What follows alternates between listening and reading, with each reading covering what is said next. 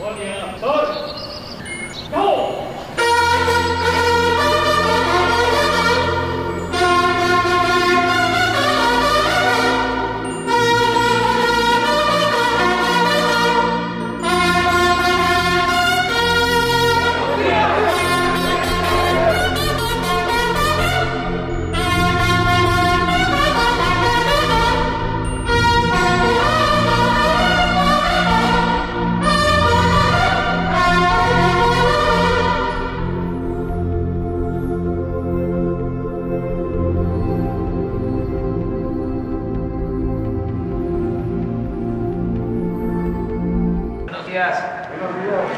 Iniciamos la semana, eh, vamos a escuchar el informe de la encargada de despacho de la Procuraduría Federal del Consumidor, Berenice Romero, Domínguez, eh, lo que siempre hacemos los lunes, conocer cómo van los precios de los combustibles, el quién es quién en los precios de las gasolinas, del diésel, del gas. Vamos a darle la palabra a Berenice y luego este, abrimos para preguntas. Gracias, señor presidente, con su permiso. Muy buenos días a todas y a todos. En el quién es quién en los precios de los combustibles, con corte al 11 de junio, tenemos la gasolina, que la gasolina regular registró un precio promedio nacional de 20 pesos con 51 centavos por litro, la premium de 22 pesos con 24 centavos por litro y el diésel de 21 pesos con 66 centavos por litro. El precio de la mezcla mexicana de petróleo fue de 67 dólares con 11 centavos por barril. Esta es su cotización más alta desde octubre de 2018. Esta semana por primera vez Winstar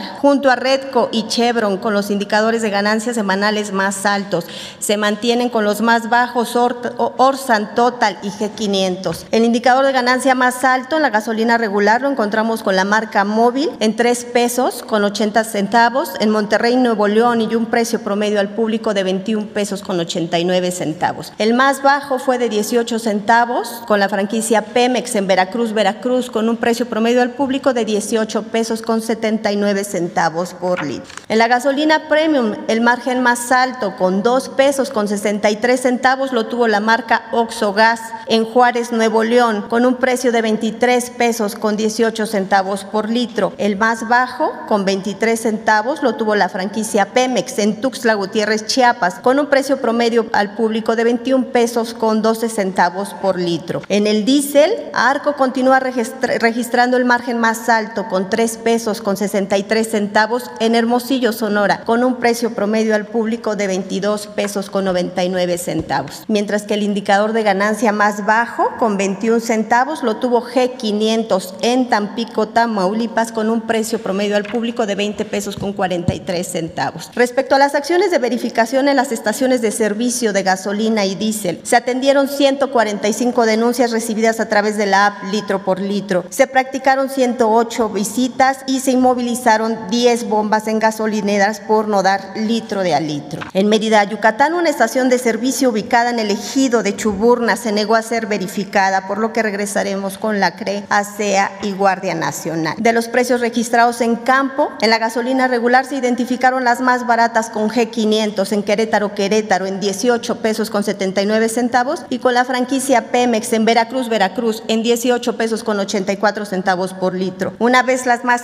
una vez más, las más caras las vendió la marca Móvil en Monterrey, Nuevo León, en 21 pesos con 89 centavos por litro y Arco en Empalme, Sonora, con, en 21 pesos con 69 centavos por litro.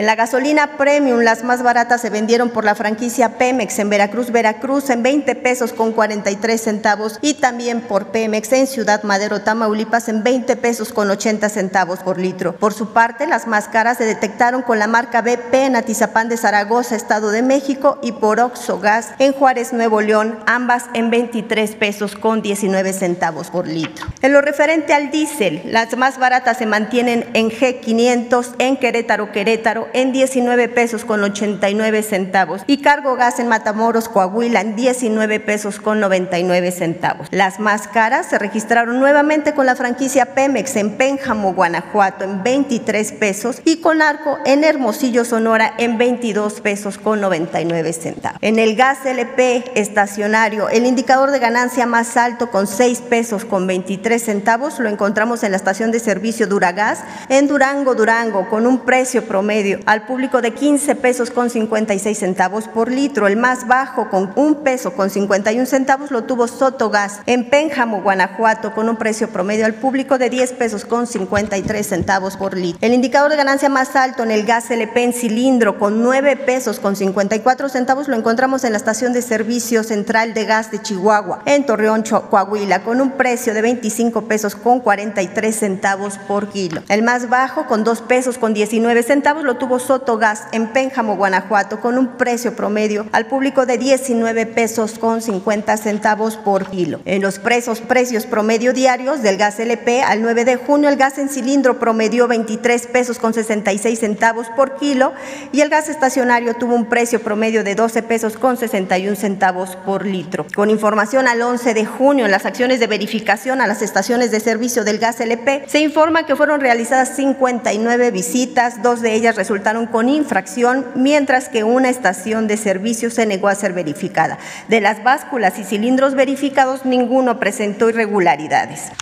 Hoy corresponde, señor presidente, eh, informar sobre el quién es quién en el envío de las remesas. Para abril de 2021 se sumaron en total 14.672 millones de dólares, colocándose por arriba de los tres años anteriores. Esto refleja un aumento del 46.6 con respecto al 2018, del 36.3% en relación al 2019 y del 39.1% frente al 2020 con precios y tipo de cambio al 7 de junio, con un promedio de 350 dólares recibidos por envío en efectivo, tenemos que Hulink permanece como la mejor opción al pagar 6.793 pesos con 50 centavos a un tipo de cambio promedio de 19 pesos con 41 centavos por dólar sin cobrar comisión.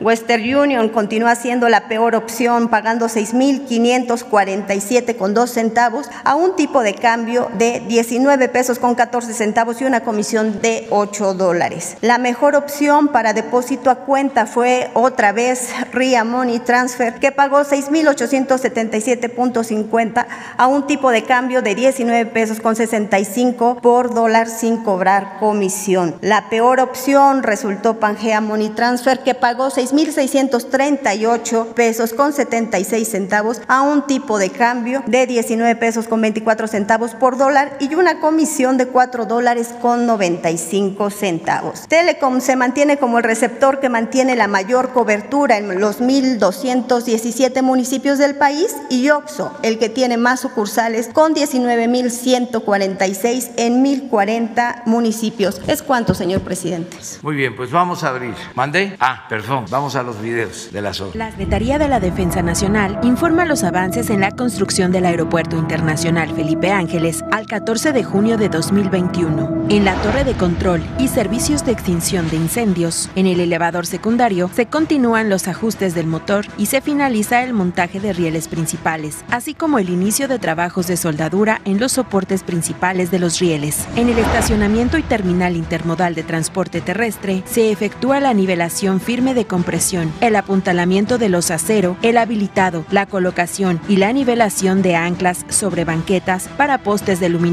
así como de tubería de PVC para pasos de sanitarios y las preparaciones para luminarias. En la terminal de combustibles y red de distribución se realiza el montaje del barandal perimetral y la aplicación de pintura en el pasillo del tanque vertical atmosférico de agua, la aplicación de pintura en barandal y pasillo perimetral en el tanque vertical atmosférico número 2. En las redes eléctricas, voz y datos se continúan los trabajos de aplicación de pintura en áreas de puerta y cortinas. Se realizan trabajos trabajos de trazo de trayectoria, excavación, relleno y compactación para red exterior pluvial. En las redes hidráulicas y sanitarias generales, en la red de drenaje pluvial se realizan trabajos de excavación y colocación de tubería de concreto en zanja, en el tramo del edificio terminal sur del eje troncal. A la fecha, se han generado 97.809 empleos civiles. Faltan 287 días de construcción. Avance en la acción de la refinería de Dos Bocas. Es viernes 11 de junio. Esta semana continuamos recibiendo equipos que vienen del exterior, así como miles de toneladas de acero. Va el reporte esta semana. Esta semana arribó al puerto de Dos Bocas la embarcación Atlantic Dream para realizar la descarga de 19.885 toneladas de varilla de acero corrugada, que serán utilizadas en los trabajos de obra civil en las diversas áreas que conforman la nueva refinería de Dos Bocas. Asimismo, ya son dos los reactores de guarda de azufre procedentes de Guadalajara, Jalisco, que han arribado al sitio y se instalarán en la planta hidrodesulfuradora de naftas. Mientras tanto, en los trabajos que se llevan a cabo en talleres externos como en Corea, continúa la fabricación de módulos de plantas de proceso, con lo cual se mejoran los indicadores de desempeño en calidad y seguridad. En el área de proceso, se lleva a cabo la construcción de 22 subestaciones eléctricas para las plantas químicas que integran los paquetes 1, 2, 3 y 4 y se trabaja en las cimentaciones para los reactores de hidrotratamiento de diésel, así como el montaje de marcos de concreto y estructura metálica en los racks de tuberías. La cimentación de los tambores de coque está al 100% y continúa el desarrollo en las cimentaciones de los racks de integración y de la planta regeneradora de minas. En el área de edificios, se realiza el vaciado de concreto en las columnas de laboratorio y se lleva a cabo la colocación de cimbra en los tres módulos que conforman el cuarto de control. En los edificios administrativos continúa la colocación de cristales en fachadas y trabajos de acabado en los muros interiores y en la vialidad de andenes continúa el vaciado de concreto. En el área de almacenamiento, se trabaja en la obra mecánica de los tanques verticales y esferas. Se ha colocado un domo geodésico en tanque y se trabaja en armado de otros dos adicionales. En los proyectos de integración se inició el tendido de tubería en gasoducto proveniente del complejo procesador Cactus y en el acueducto continúa la excavación de zanja en sitio para la colocación de tubería. En materia de sustentabilidad, continúa el cultivo de plantas de ornato en el vivero para su traslado a la refinería.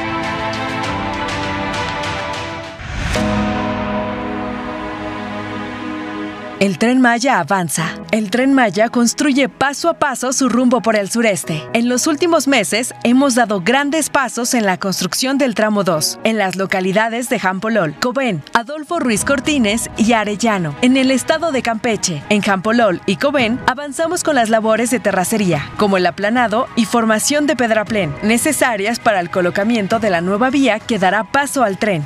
El aplanado del terreno, la formación de pedraplén y terraplén garantizan la resistencia del pavimento al material rodante del tren Maya. En Adolfo Ruiz Cortines progresan las obras de terracería para dar una correcta estructura a la vía férrea. También avanzamos en el desmontaje de la vía antigua y los trabajos de acostillamiento de tuberías para las obras de drenaje transversal. Por último, en la localidad de Arellano, continuamos trabajando en los bancos de materiales, los cuales consisten en excavaciones a cielo abierto que nos ayudan a extraer la materia prima para las capas de pavimento. Gracias al esfuerzo del equipo del Tren Maya, colaborando de la mano de distintas instituciones, empresas y comunidades, construimos la ruta del Tren Maya para el estado de Campeche. Los empleos generados por los cinco tramos en la obra del Tren Maya ascienden a 63.088. Juntos nos recuperamos de un año de obstáculos, la pandemia, huracanes y tormentas tropicales. El tren Maya avanza.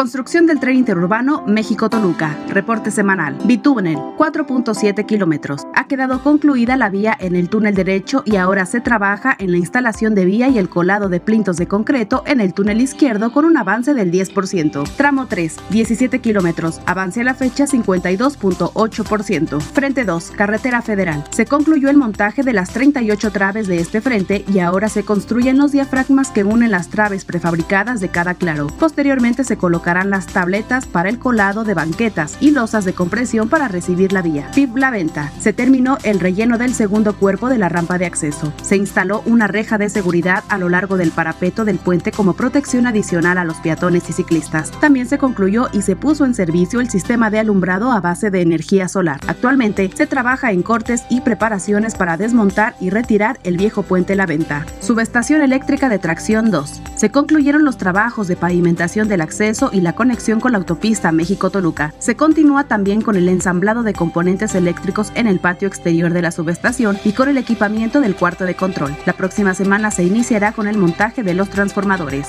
Frente 9. Se instalan los topes sísmicos y los apoyos de neopreno para recibir las traves prefabricadas de concreto en este viaducto elevado. Arteaga y Salazar. Se trabaja en la última fase de colados para el nuevo paso vehicular sobre la vía férrea. En este mes de junio se desviará el tráfico local a su posición definitiva para proceder con la excavación que abrirá paso al tren. Estación Santa Fe. Se avanza en las actividades de cimentación profunda para los apoyos de las vialidades de acceso a la estación, así como en el sistema de traves y contratraves de cimentación para rigidizar estos elementos estructurales. Terminal Observatorio. Se continúa con el habilitado y armado del acero de refuerzo para las pilas de cimentación profunda. Estos armados se introducen en las perforaciones previas para el posterior vaciado del concreto. Secretaría de Comunicaciones y Transportes. El proyecto de la presa Santa María sobre el cauce del río Baluarte es una obra estratégica que inició en el año 2015 y cuyos avances habían sido detenidos constantemente. Este proyecto fue reactivado en diciembre de 2020 y forma parte de las obras inconclusas que retomó el gobierno de la República por su utilidad social, económica y ambiental. Esta obra tiene cuatro objetivos fundamentales. Primero, suministrar agua para riego de 24.250 hectáreas en beneficio de más de 2.500 usuarios. Segundo, permitir el abastecimiento de agua potable para casi 430.000 habitantes de los municipios de Escuinapa y El Rosario.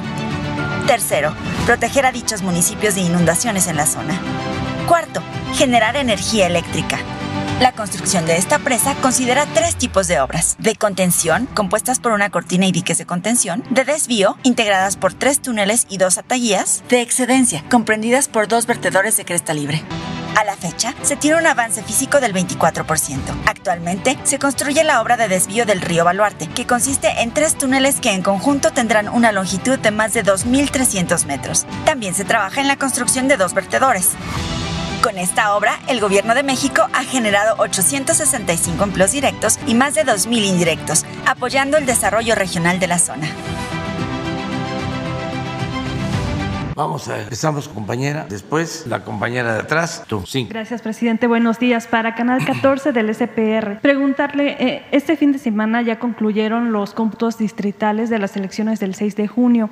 Destaca el nivel récord de participación ciudadana y este quería preguntarle, por su parte, ¿qué balance hace de la nueva generación política en el país, por favor? Bueno, en efecto, eh, no hubo eh, problemas en los cómputos, lo cual eh, demuestra que las elecciones fueron limpias, libres, no fueron elecciones de Estado, como era la mala costumbre. Debemos de celebrarlo porque logramos nuestro propósito, el de establecer en México una auténtica, una verdadera democracia. Hay desde luego inconformidades, pero eh, se van a canalizar, ese es el informe que tengo, a través de la vía legal para decirlo con mucha claridad, no hay movimientos de protesta postelectorales, como sucedía en otros tiempos, cuando imperaba el fraude electoral, cuando se imponían elecciones de Estado. Esta es una muy buena noticia, porque se avanzó para que sean los ciudadanos los que elijan libremente a sus autoridades. Y también los resultados fueron buenos, como todavía sigue la manipulación acerca de que los partidos vinculados a nosotros eh, no lograron la mayoría calificada, como lo está este, diciendo un periódico inglés despistado y otros. Creo que no está de más volver a puntualizar. Primero, que nunca el movimiento nuestro ha tenido mayoría calificada, dos terceras partes en la Cámara de Diputados, ni en la Cámara de Senadores. Como todo lo tenían preparado para celebrar de que nos había ido mal, pues se quedaron con ese guion. Entonces hay que seguir informando hasta que eh, se aclare y no haya manipulación, porque no solo en México hay pasquines, hasta los periódicos más famosos actúan con falta de ética y manipulan. Me refiero a los periódicos más famosos del mundo, para no estar pensando que solo es en nuestro país. No, es un problema mundial la falta de ética en los medios informativos, el no eh, actuar con apego a la verdad. Por eso sería bueno a ver si ponen los resultados. Y lo mismo se contaron los votos y de 15 gobernaturas, 13, perdón, 11, este, ganó la alianza que apoya la transformación. Solo cuatro este, ganaron otros partidos. Y se confirmó de esa manera porque se contaron los votos. ¿Cuánto hubiésemos dado nosotros en el 2006 cuando el fraude, cuando nos robaron la presidencia, que se contaran votos? La demanda nuestra todas las plazas era voto por voto, casilla por casilla. Y se negaron con eh, maniobras legaloides. No quisieron contar los votos. Ahora tengo entendido que se contó la mitad de los votos y eh, no hubo cambios, no hubo diferencias, hubo esta apertura. Y así está en total, porque eso ayuda a aclarar más. La alianza que apoya la transformación, 186 distritos de 300. La Cámara de Diputados está integrada por 300 legisladores de mayoría. Y de esos 300, la alianza Hagamos Historia o Sigamos Haciendo Historia, 186. La alianza opositora del PRI, del PAN, 107. 186, 107, de 300, 107. Y el Partido Movimiento Ciudadano, 7. Esto es lo que da 300, que tiene que ver con los votos directos de la gente. Fin de semana estuve en Guerrero y en Oaxaca. En Guerrero, creo que de 8. ¿Cuántos distritos federales? 8, 9. 9. De esos 9, creo que 7. 7 eh, ganó la alianza Sigamos Haciendo Historia. Y dos, eh, la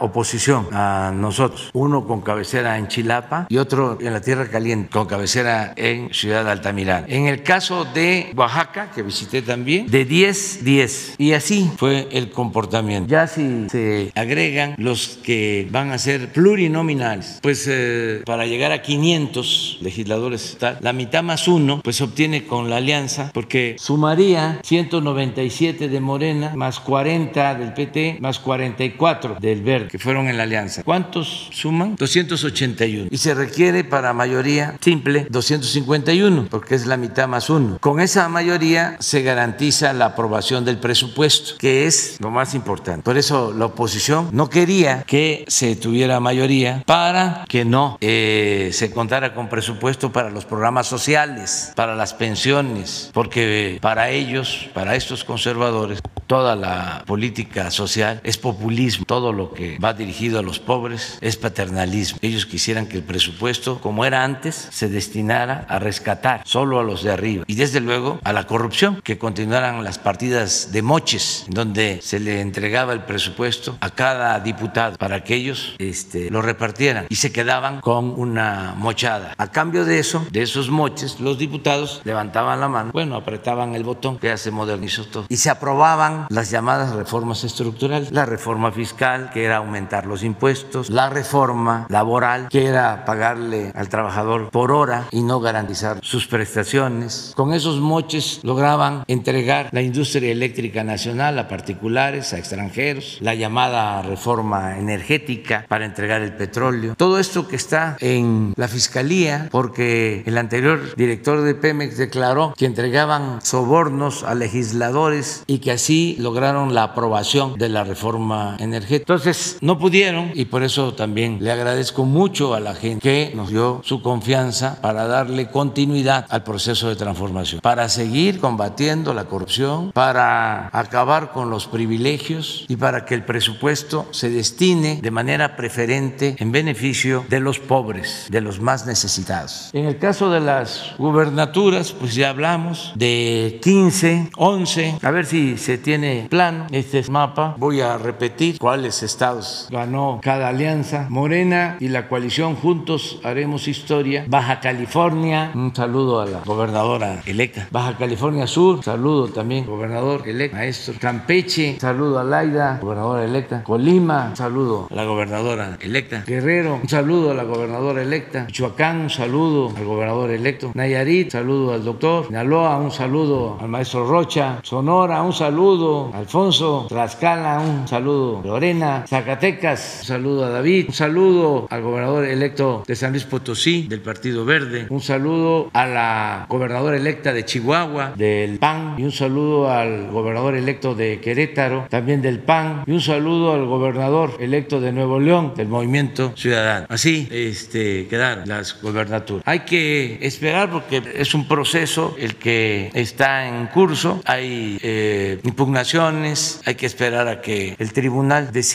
resuelva en definitivo, pero así está la situación. ¿Te contesté? Sí. Gracias, presidente. Buenos días. Eh, primero preguntarle sobre la publicación del New York Times del día de ayer relacionada con la tragedia en la línea 12 del, del metro. Eh, una de sus conclusiones es que pernos metálicos de esta trave que se colapsó en eh, la alcaldía de Tláhuac no fueron soldados de manera adecuada por la premura para entregar esta obra antes de que concluyera el periodo de mar celebrada aquí en la Ciudad de México. Preguntarle qué opina sobre estas conclusiones y si en caso de que se estas, eh, pues estos señalamientos que hicieron especialistas a este medio, tendría que separarse del cargo el canciller Marcelo Ebrard para enfrentar eh, posibles eh, señalamientos, acusaciones administrativas o penales, presidente. Pues hay que esperar el dictamen. Esto tiene que ver con una investigación que hizo el New York Times y también con filtraciones que siempre se dan. No es eso tan trascendente. No estoy contra de las filtraciones. Eso, pues, este, siempre existe y es muy difícil que no haya eh, fuga de información. Hay que esperar el dictamen. Tengo entendido que en esta semana se va a dar a conocer el dictamen sobre el porqué de este lamentable accidente que ocasionó el que se venciera esta trave y eh, la vida en este accidente 26 eh, personas a las que siempre vamos a estar eh, guardando nuestro respeto y considerando nuestro afecto a sus familiares.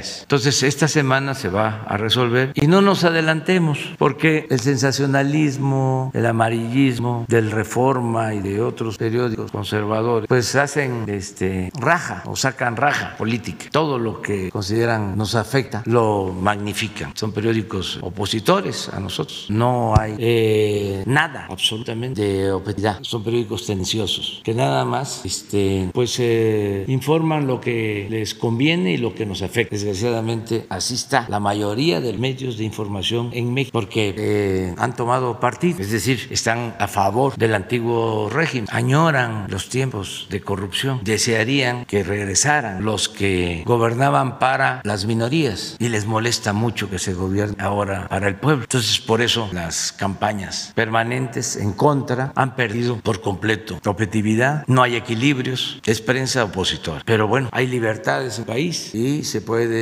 decir cualquier cosa, se garantiza el derecho a disentir. Cuando esté el dictamen, este, se va a informar, o para decirlo mejor, creo que ya está el dictamen y se va a dar a conocer esta semana y la autoridad competente va a resolver. Debe saber la derecha, conservadores, la prensa FIFI. Acerca de los FI quiero aclarar, ¿eh? hay algunos que se sienten FI, no lo son, ¿eh? se quieren colar, este, pero se asumen como FI. no somos iguales. Nosotros no permitimos la acción, no se permite la impunidad. No es tiempo de los gobiernos neoliberales a los que defendía capa y espada la prensa conservadora. ¿Usted considera que sí hubo filtraciones? Porque decía ayer la jefa de gobierno que por lo menos de su gobierno no hubo tales filtraciones. Debe de haber habido. Es que no alcanza este, la jefa de gobierno ni ninguna autoridad en un gobierno a este, tener eh, seguridad de que los servidores públicos van a actuar con lealtad. En todos los gobiernos hay quienes no solo no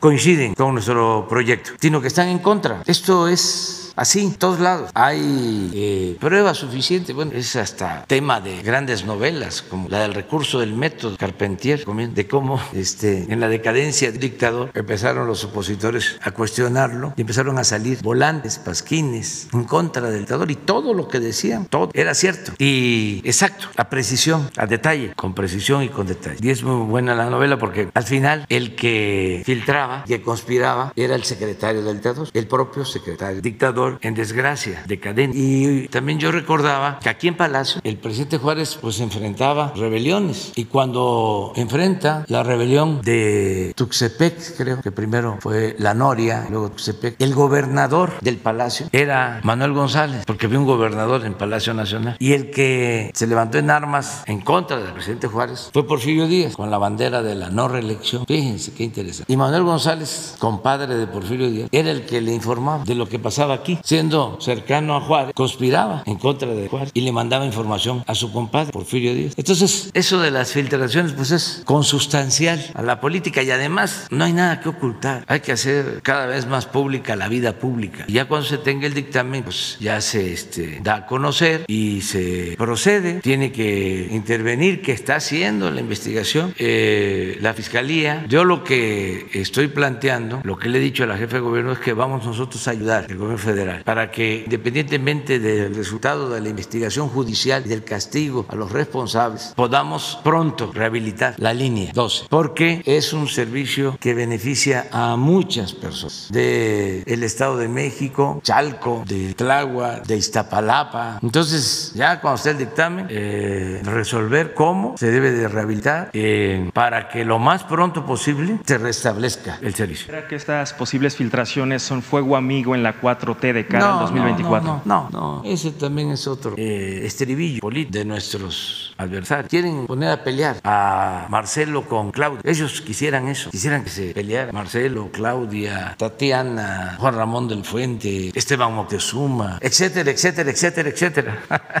Porque este, están ellos, los conservadores, muy menguados. No hay dirigentes del conservadurismo. A lo mejor surjan, pero en el flanco izquierdo hay hasta para tirar para arriba, hasta para prestar. Entonces ellos apuestan a eso, a que nos este, fraccionemos. Se van a quedar con las ganas. Es como lo que acaba de pasar ahora. ¿Se acuerdan lo que decía Claudio? Y el reforma y le metieron, ¿eh? Bastante. Porque estuvo duro el bombardeo, la guerra sucia. Llegaron a confundir a muchos, aquí sobre todo en la ciudad, porque era día y noche la campaña en contra, en la radio, en la televisión, en los periódicos, en las redes, día y noche. Pero una cosa exagerada. No vi una entrevista que le hizo Abranza, no es Abranza, el hijo de Enrique Krause, León, León Krause, a Jorge Ramos, pensando de que como eh, Jorge, pues es crítico también de nosotros, pensando de que si le preguntaba, oye, como le preguntaba, ¿no? Eh, hay dictadura en México, Andrés Manuel es autoritario, no hay democracia, eh, México es Venezuela, hay populismo, no hay libertades. Entonces pensaba todas estas preguntas que sirve para que los jóvenes que estudian periodismo eh, aprendan lo que no se debe de hacer cuando se ejerce el noble oficio del periodismo. O sea,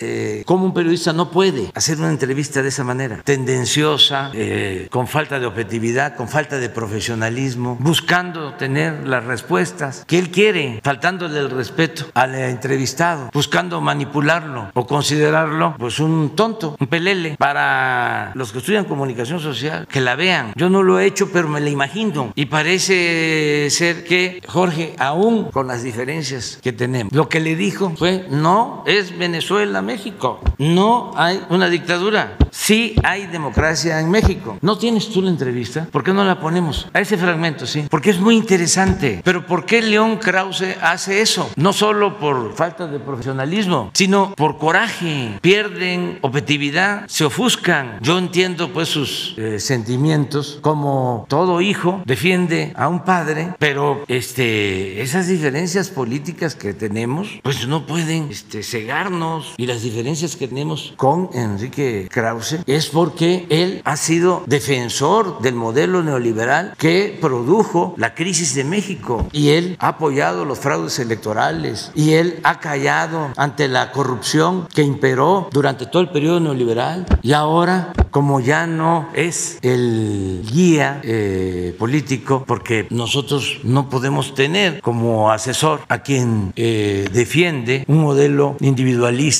corrupto. Entonces están muy molestos Krause y Aguilar Camín, que son los dos jefes del agrupamiento intelectual oficial que dominó durante todo el periodo neoliberal. Eso de que eh, firman un manifiesto mil, dos mil intelectuales, escritores, y algunos dicen no los conocemos. Pues sí existen, son cientos, son miles, que por distintas razones eh, han decidido ser dirigidos, encabezados por Aguilar Camín y por Krause. Escritores, poetas, poetas, arquitectos, pintores, arqueólogos, sociólogos, historiadores, investigadores en general, porque desde Salinas son los grupos dominantes en el mundo de las artes, la cultura, la ciencia. Entonces sus eh, aportes pues tenían que ver básicamente con mantener el statu quo. Muy pocos intelectuales se adhirieron a nuestra causa porque todos estaban y siguen estando al servicio de los potentados o de un modelo económico que eh, no toma en cuenta al pueblo, que está hecho para favorecer a las minorías. Entonces de ahí se desprende pues este coraje que lleva a esto, porque si se tratara de una entrevista que le hace León Krause al Fisgón Repigmenio, ¿cómo se llama? el gran actor? Que es Damián Alcázar, o Enrique Semo, o aún con su prudencia, a Lorenzo Meyer, pues eh, tendría un sentido distinto, pero se la está haciendo a Jorge Ramos, que no es un periodista que simpatice del todo con nosotros. Pero miren, vamos a escuchar y además sirve para que yo la, la, la, la vea, porque no la... Hablemos brevemente de México para, para concluir. Tú lo has visto descalificar a la prensa, a los contrapesos,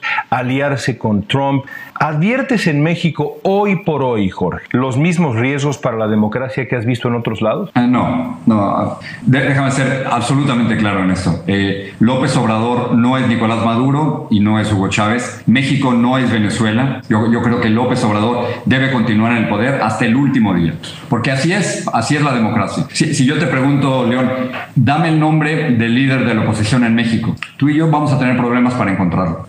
Eh, al, al, estilo de tu pregunta, Maduro, hoy por hoy, ¿cómo le llamamos a López Obrador? ¿Es un es demócrata es López Obrador? ¿Es un demócrata? Es el, presidente, es el presidente legítimo de México. Bueno, eso, eso creo que no hay ninguna duda. Lo fue en su momento también Hugo Chávez y Donald Trump. ¿López Obrador es un demócrata, Jorge? Yo creo que hasta el momento sí. Yo, yo no, tengo, no tengo la menor duda que, que fue elegido democráticamente que, um, y, y que está gobernando dentro de los parámetros de la democracia mexicana. La democracia mexicana todavía muy joven y con, con, muchos problemas y no totalmente consolidada ni establecida. Entonces quería que le dijera que yo era un dictador.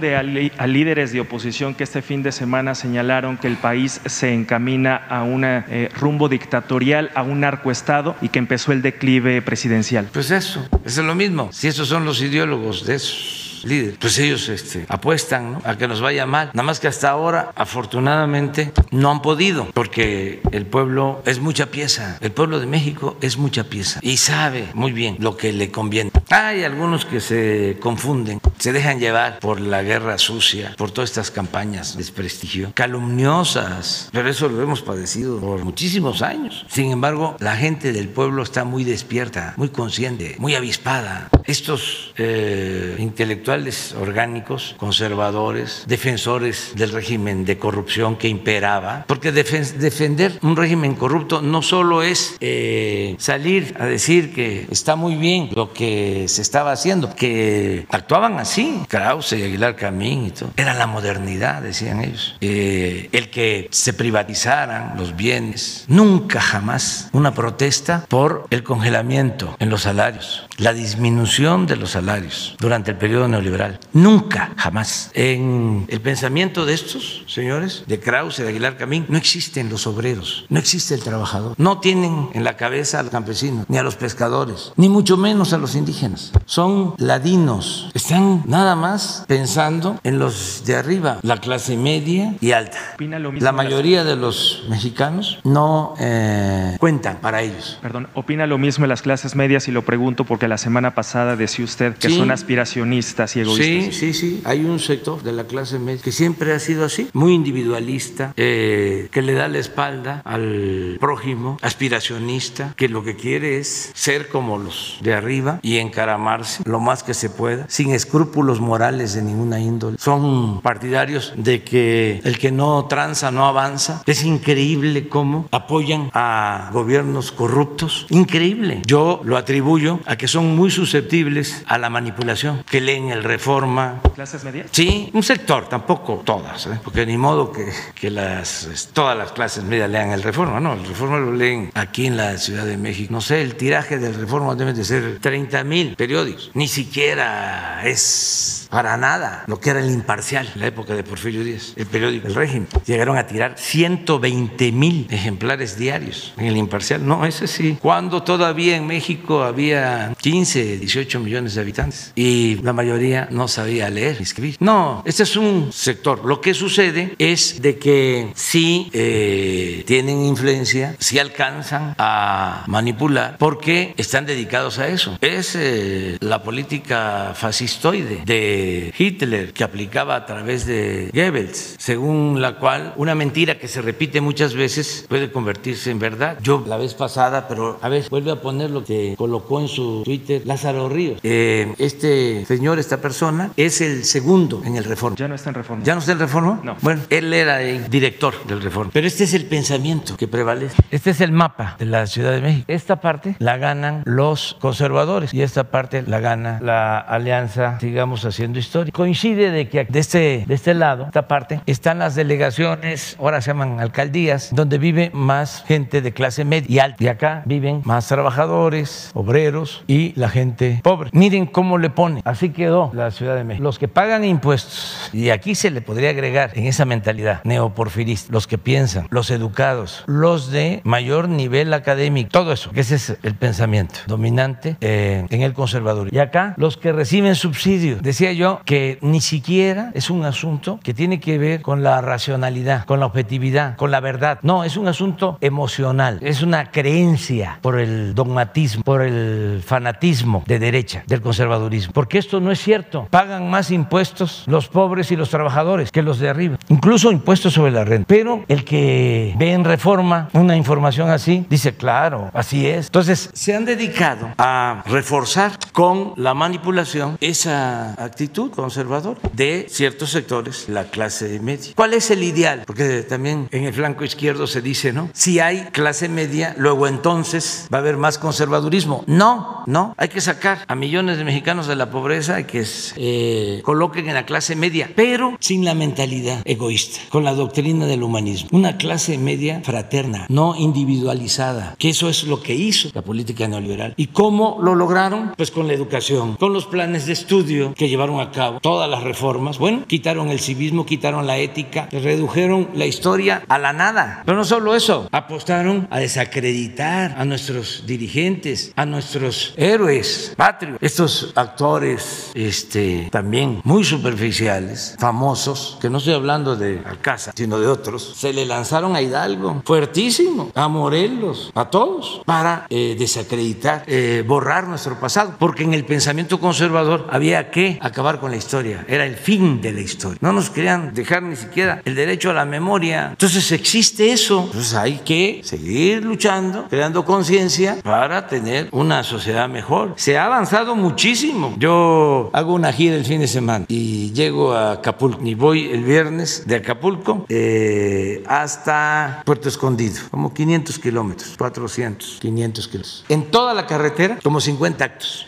Ya cuando entró la noche, que habíamos pasado Pinotepa, pensábamos ya, no van a haber más este, personas esperándonos. No, ahí con los celulares y foquito veíamos nadie para quejarse, para inconformarse, todos, todos felices, manifestando su apoyo a la transformación. Toda la costa. Ya parecía este, campaña. Por cierto, mañana me voy a vacunar, ya la segunda dosis, porque sí, este, hay más acercamiento, que no debe de haber tanto, pero se desborda por esto, que la gente está muy contenta, feliz. feliz. No fue poca cosa, ¿eh? Este, ganarles a todos. Es que se unieron todos. Salinas, Fox, Calderón, Cedillo, Diego, los medios de información, todo, el PRI, el PAN, todos, todos, todos. Se portó muy bien la jerarquía de la iglesia. Solo un obispo, uno o dos, pero uno o dos golondrinas no hacen verano. Fueron respetuosos la jerarquía. Un cardenal, el único, lo mismo. ¿no? Cuidado con el comunismo. Ahí viene el cuidado con los comunismos, los comunistas, este, nos van a quitar a los niños de lo más atrasado que puede haber. Y desde luego retrógrado. Pero la mayoría de la iglesia, muy bien, fueron respetuosos. Y las iglesias evangélicas, lo mismo, respetuosas. No así las cúpulas, poder económico, sus voceros, sus intelectuales orgánicos, ahí todos se agruparon. Y la prensa extranjera que hizo su papelón. De solamente preguntarle si el día de mañana se va a reunir con los gobernadores electos de Morena y si posteriormente se reuniría con los demás gobernadores. Hasta que ya se resuelva, en definitiva. Eh, están eh, algunos pidiendo que yo los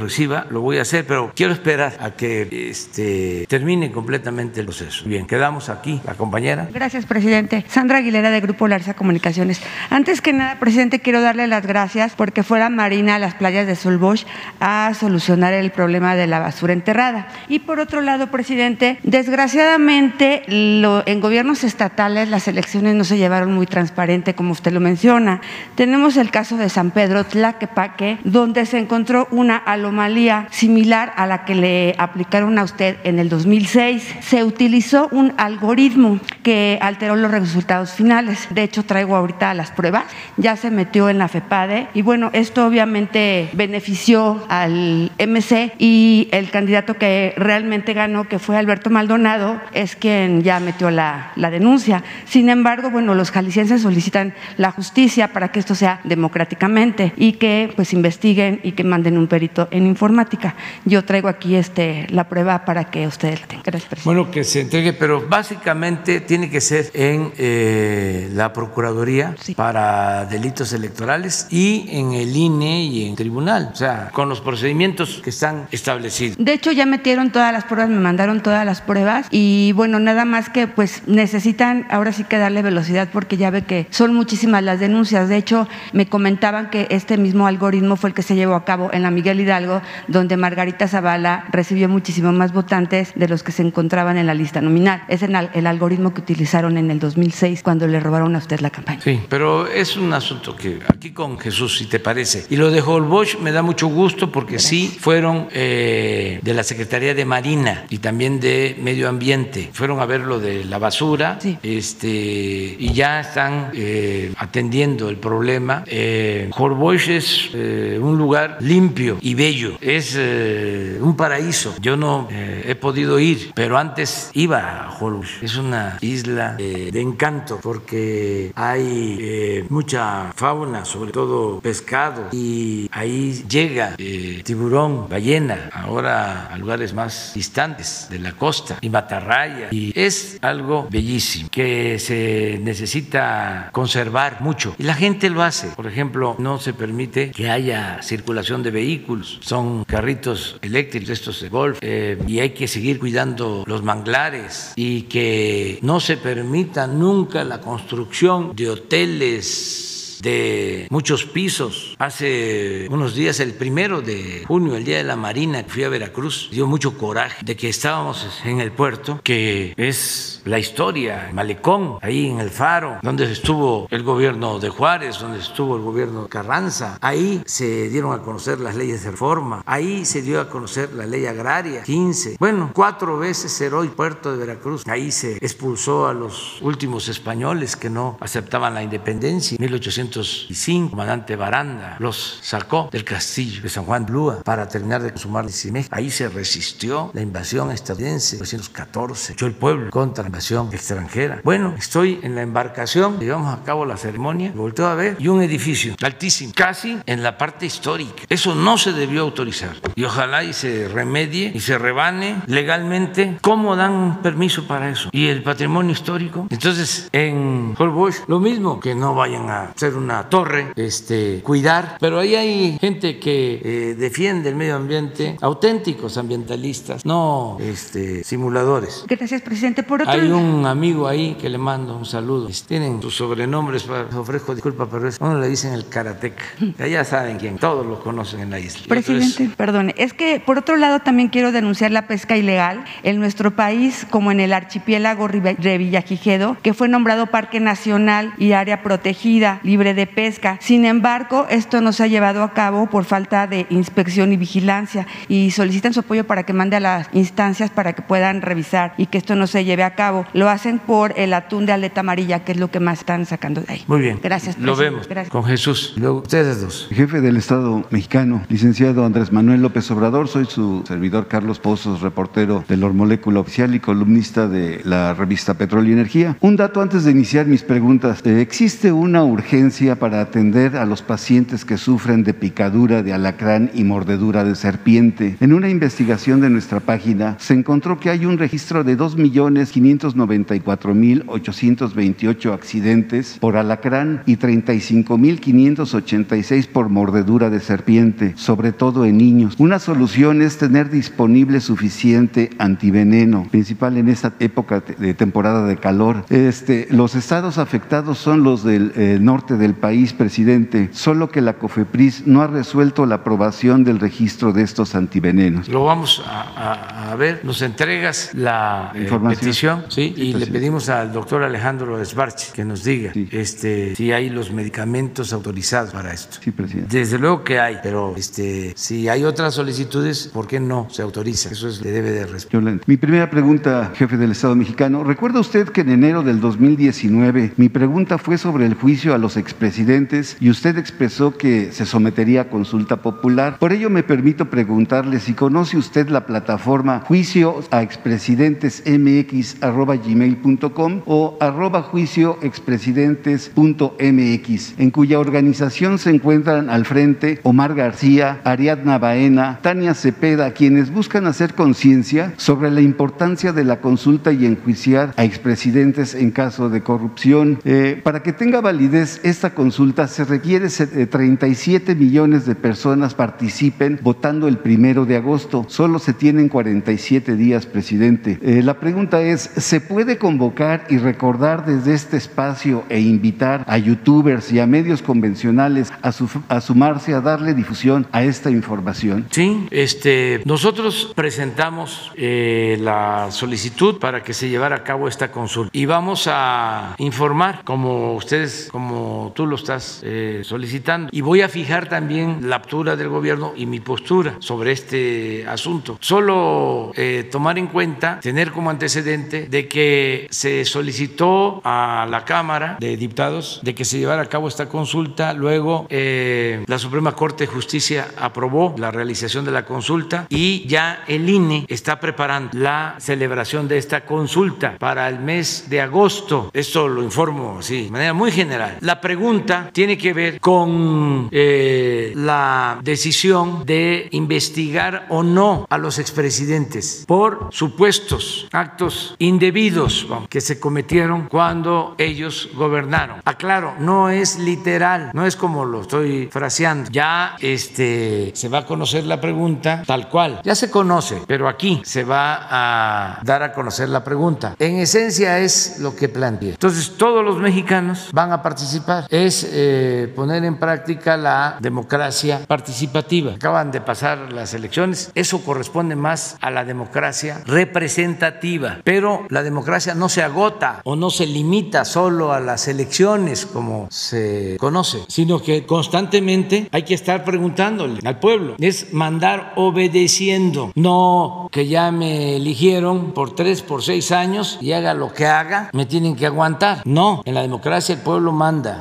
pueblo pone, el pueblo quita, el pueblo decide. Entonces por eso esta consulta. Nosotros en esta semana vamos a fijar nuestra postura. Adelanto también que yo de manera pública, desde que tomé posesión, sostuve que no iba a participar y que además consideraba de que teníamos que ver hacia adelante y poner un punto final, solo con el compromiso de la no repetición, de no hacer lo mismo y de que hacia, hacia adelante, como ha venido sucediendo, no se permita, no se tolere ni la impunidad ni la corrupción. Pero de todas maneras van a ser los ciudadanos, va a ser el pueblo el que va a decidir, no es el presidente, vamos a ser todos los ciudadanos, no es el presidente, todos los ciudadanos. Y yo voy a fijar mi postura, que va en el sentido de lo que acabo de exponer, de lo que dije cuando tomé posesión del cargo de presidente de la De todas maneras, para que la gente sepa, porque ni modo que los medios de información difundan de que va a haber una consulta con estos propósitos, o viene algo hoy en medios sobre la consulta. Entonces, aquí vamos a informar y que cada quien decida. Y un llamado a los medios para que informen. Eso no significa estar a favor o estar en contra, significa el que se pueda fortalecer la democracia con la participación de los ciudadanos, se siga fortaleciéndolas con la participación de Presidente de México, mi segunda pregunta es un ejercicio periodístico, ya lo hicimos alguna vez. Es una pregunta con varios incisos, solo requiero un sí o un no. Inicio, ¿puede felicitar al INE por la organización? Sí. ¿Puede felicitar al INE por la imparcialidad? No. ¿Tiene la fórmula para romper la alianza legislativa? No. El Ejecutivo propone y el Además no lo quiero, ¿eh? o sea, ojalá y porque es fuera máscara. Durante mucho tiempo se simuló. ¿Se acuerdan cómo se peleaba el PRI y el PAN? Yo decía, son lo mismo, es el PRIAN. El y me tiraban a a loco. El Ejecutivo propone y el Legislativo dispone. Sí. Ya las encuestas no participan en las elecciones y se acabó el gran negocio. Ni sí ni no. Hasta el momento logró todas las reformas fundamentales que necesita la cuarta transformación. Casi todo. Es sospechoso que el New York Times tome el tema de la línea 12 cuando eh, guardó silencio durante mucho tiempo cuando Enrique Orcasitas dio a conocer su libro. Ya he hablado de la prensa eh, extranjera. No se caracteriza los tiempos actuales por la objetividad y a veces se alejan mucho de la ética. Pero eso no solo para el caso de México, es mundial. New York Times, por ejemplo, eh, tomó partido en las elecciones pasadas en Estados Unidos. No cuestionaba parejo, sino solo a uno. Y se puede decir que ese periodismo lo han hecho siempre, que es válido. Yo digo, no, la prensa tiene que ser profesional, objetiva, tiene que poner por delante la verdad,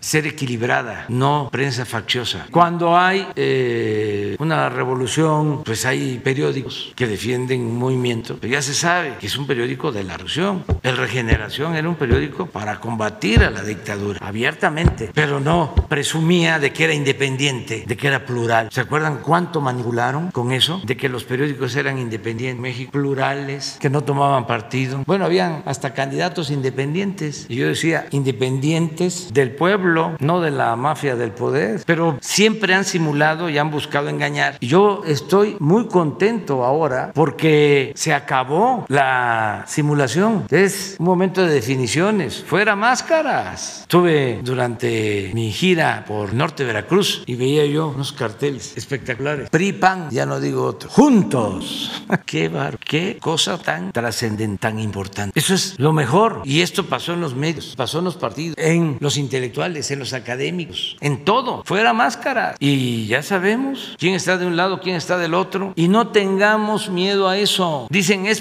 polarización. No, la polarización viene desde hace siglos, aunque siempre una minoría ha dominado, siempre, y han excluido al pueblo. Lo que está sucediendo es importantísimo porque ese mecanismo de control y de manipulación está quedando al descubierto. Es como la fábula de que el rey va desnudo. El otro día hablábamos de que los intelectuales, actores, escritores que han mostrado simpatía por la transformación y ayudan en la transformación son muy poquitos, que es parte de la decadencia. Imagínense miles de escritores, de intelectuales, de investigadores con un pensamiento conservador. El otro día contábamos y eran como 10, 10. Cuando los abajo firmantes, ¿cuánto fue el, el último manifiesto? ¿Mil qué? 1400. Nosotros vamos a repasar Enrique Semo, Lorenzo Meyer, que no este, es eh, militante, vamos a decir, es muy objetivo, moderado, profesional, pero es un gran historiador. Fabricio Mejía, que es escritor de los jóvenes, porque casi contra los escritores jóvenes. O sea, es el fruto de la política neoliberal. Eso es lo que dejaron. Entonces llevamos tres. Luego nos vamos a los actores. Dos, Dalmián Alcázar y Bichir. Bruno Bichir. ¿Cuántos llevamos? Cinco. Luego también Damián, Damián, su hermano. ¿Cuántos llevamos ahí? Seis. Luego Elenita, siete. Epimenio, Oibar, ocho. Y los moneros, que son de primera. De primera. Rafael Baraja, Isgón, nueve, ¿no? José Hernández, diez. Antonio Elguera, once. Pedro Miguel, doce. Hasta ahí. Bueno, y unos dos o tres más. O sea que, que ofrecemos disculpa, pero eso es todo. Eso es todo. Antes, porque se nos eh, adelantaron, teníamos el apoyo de Monsi, Carlos de Hugo Gutiérrez Vega, de Luis Javier Garrido, José María Pérez Gaichema, Jaime Avilés, el gran escritor mexicano que merecía premio eh, de literatura, premio Nobel de literatura, Fernando del Paso, gran que era otro intelectual poblano que vio en Jalapa siempre, Pitol, Sergio Pitol, ellos ayudaron, Ida Rodríguez Trampolín, ellos ayudaron a la formación de hasta cuando les propuse nombre, discusión. Arnaldo Cordo, de primera, de primera, de, de bueno. Continúo con los incisos, presidente. ¿Se mantiene eh, la promesa de darme la entrevista para que me titule la siguiente semana?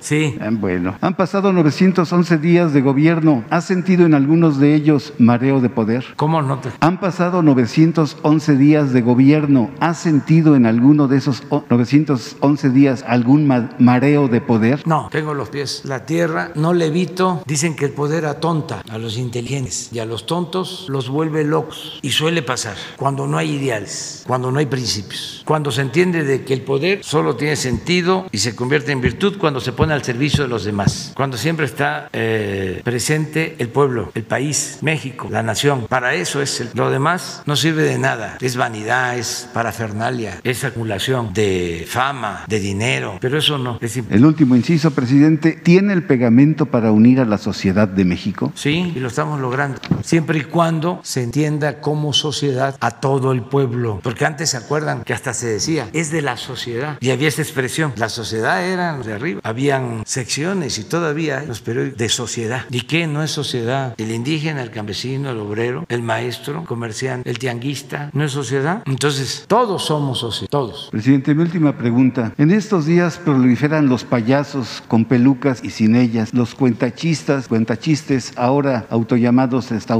estandoperos, así como cómicos y sus patiños en los medios convencionales de comunicación. Para encontrarlos solo basta decir de Tin Marín de Dopingüe. Ahora que son oposición, todos ellos se autodenominan periodistas legítimos. Critican a usted hasta porque se le cae un lápiz. En las elecciones intermedias generaron una campaña sucia en su contra y en torno a los logros de su administración, sobre todo en la Ciudad de México. Presidente, usted gobierna con la comunicación, con el ejercicio de rendición de cuentas de estas mañaneras, pero ahí están a su alcance los medios públicos del Estado. También los neoliberales minimizaron su participación para que no le hicieran sombra a la televisión y a la radio comercial. La pregunta es, ¿en algún momento será posible darle oportunidad en los medios públicos a verdaderos periodistas independientes, sin antecedentes de corrupción, así como a voceros políticos y técnicos de su gobierno, para que brinden información con objetividad, sin sesgos, sin amarillismos o sin sensacionalismos, e informen verazmente a la ciudadanía que aún no tiene acceso a Internet? Y en ese sentido, presidente, proponerle con todo respeto que las conferencias vespertinas pudieran continuar para tratar temas como la obesidad y las adicciones, entre otros problemas que tiene la salud de México. Sí, vamos a, este, a, seguir con esos temas que son importantísimos. El que se oriente sobre la,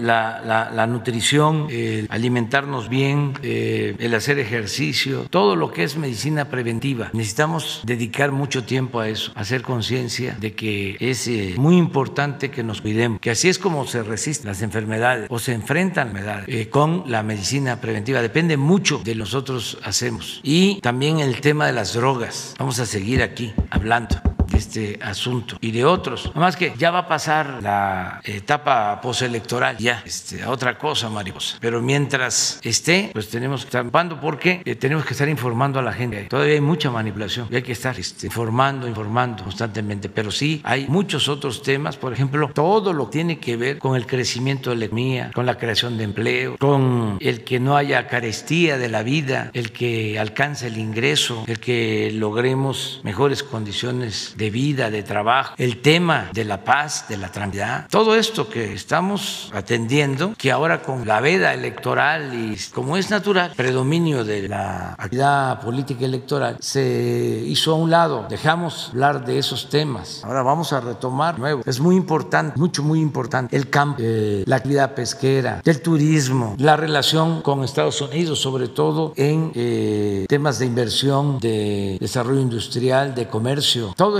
vamos a seguir tratando permanente. Bueno, pues te quedas para mañana. Gracias. Pregunta el ministro Arturo Saldívar en su cuenta de Twitter que si es este constitucional la reforma que extiende dos años su periodo al frente de la Corte. ¿Qué, qué opina de esto que acaba de publicar hace unos minutos el ministro? Que estoy de acuerdo con él, que lo considero un hombre íntegro una gente honesta, eh, que es la única posibilidad. No me gusta personalizar, pero en este caso, que las instituciones tienen que ver mucho con las mujeres y con los hombres, que las conducen, que las dirigen. En este caso, la posibilidad, nada nada fácil de reformar el Poder Judicial, según mi punto de vista, pasa porque se mantenga el ministro Saldívar, no solo como presidente de la Suprema Corte de Justicia, sino sobre todo como presidente del Consejo de la Judicatura, que es el organismo que puede limpiar el Poder Judicial de jueces corruptos que no están al servicio del pueblo, de magistrados que actúan de la misma manera, así como hay en el Poder Judicial Porque no podemos generalizar jueces, ministros, magistrados, jueces, magistrados, ministros, rectos, íntegros, son pocos, es la minoría. Lo que predomina, desgraciadamente, en el Poder Judicial es la defensoría de los intereses creados del antiguo régimen. No está el Poder Judicial al servicio del pueblo, está al servicio de las minorías, al servicio del dinero. Entonces, para llevar a cabo un cambio en el Poder Judicial que urge, se requiere que el ministro Arturo Saldívar sea hasta que termine su mandato, ministro, presidente,